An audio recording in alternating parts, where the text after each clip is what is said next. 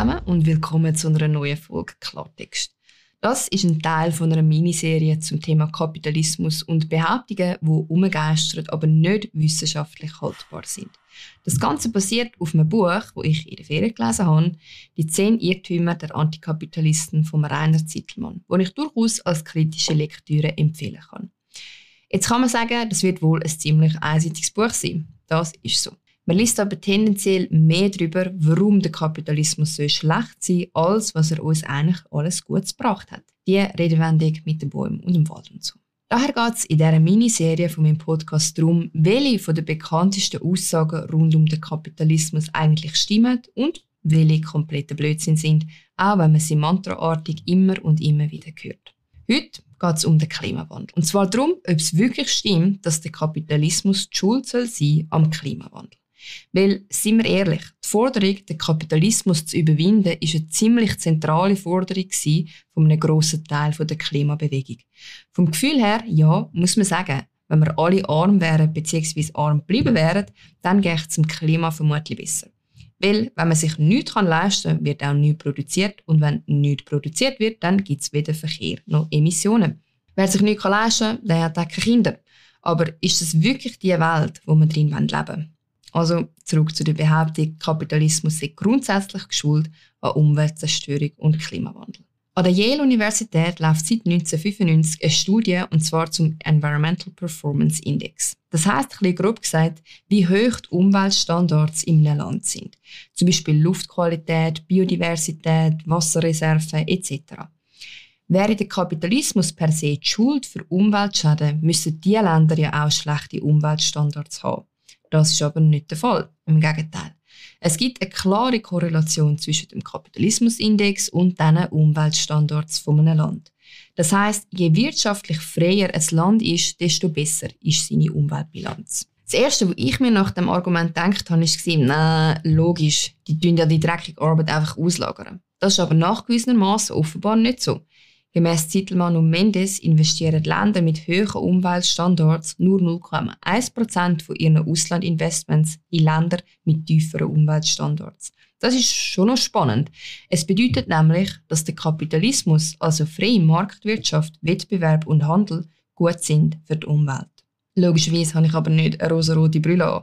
Mehr Konsum bedeutet mehr Produktion. Aber nach dieser Logik wäre es am besten, wenn wir alle arm wären und es keinen Wohlstand mehr gäbe, wie wir ihn heute kennen. Das kann es irgendwie auch nicht sein. Nach dieser Logik müssen auch die Länder, die am ärmsten sind, eigentlich die höchsten Umweltstandards haben. Das ist aber auch nicht so. In nicht kapitalistischen Ländern ist Umweltverschmutzung ein viel grösseres Problem. Und zwar auch aus dem Grund, weil die oft instabil sind und dort aufgrund von Unsicherheit und Korruption etc. niemand investieren will, beziehungsweise dass die Infrastruktur schlichtweg fehlt. Ein System, das auf freier Marktwirtschaft und Privateigentum beruht, hat einen Vorteil. Es lohnt sich, seine Ressourcen zu schützen. Nehmen wir ein Beispiel. Wenn ein Bauer im Sozialismus Land bewirtschaftet, wo ihm nicht gehört und der Ertrag darauf auch nicht, dann hat er keinen Anreiz, das besser zu machen. Warum auch? Wenn ein Bauer im Kapitalismus sein eigenes Land kann bewirtschaften und seine Existenz davon abhängt, wie gut der Ertrag ist, dann hat er einen Anreiz, sich zu verbessern. Es macht null Sinn, sein Privateigentum vergammeln zu lassen. Genauso wenig wie es Sinn macht, im Sozialismus möglichst nachhaltig zu produzieren. Wenn man die zwei Systeme miteinander vergleicht, ist es relativ einfach. Sozialismus ist in der Theorie sicher eher ein Treiber für Umweltschäden als Kapitalismus. Und zwar aus dem einfachsten Grund, weil es kein Eigentum gibt. Im Kapitalismus muss man seinem Privateigentum Sorge tragen und auch dem rundum, einen Einfluss hat darauf, auf mein Auskommen. Auf der anderen Seite kann man aus der Sicht vom Konsum tatsächlich sagen, dass der Kapitalismus nicht ressourcenschonend sein kann, weil er ziemlich viel von uns aus der Armut geholt hat. Wenn arm sein also erstrebenswert ist, weil man dann weniger konsumiert, dann ja, ist der Sozialismus tatsächlich das bessere System. Ich habe es aber schon mal gesagt, das ist ziemlich eine asoziale Logik. Ein spannendes Beispiel für das aus nächster Nachbarschaft ist Ost versus Westdeutschland, also DDR versus Bundesrepublik. 1972 hat es in der DDR ein eigenes Umweltministerium gegeben. Eigentlich eine richtige Vorreiterrolle. Ist es in der DDR aber wirklich so gewesen, dass, wie propagiert, der Sozialismus am Kapitalismus umwelttechnisch überlegen ist? Vielleicht könnt ihr so denken? Nein. Regelmäßige Smogalarms sind Tatsache. Eine Luftverschmutzung, wie wir sie heute in Europa Gottlob nicht mehr kennen. Schadstoffbelastete Gewässer und verseuchte Böden. Seit 1974 sind in der DDR Umweltdaten geheim gewesen. Erst nach der Wiedervereinigung ist das eigentliche Ausmaß bekannt worden. Wenn man natürlich Daten unter dem Tisch haltet, ist es schon klar, dass es weniger scheiße aussieht. Das ist so, wie wenn deine Eltern nur die guten Noten zeigst und am Schluss kann sich niemand erklären, warum du ungenügend hast. Ich meine, das ist ja nicht wirklich gelogen, aber auch nicht wirklich ehrlich. Es gibt aber noch ein paar spannende Zahlen gemäß Knabe und Zittelmann.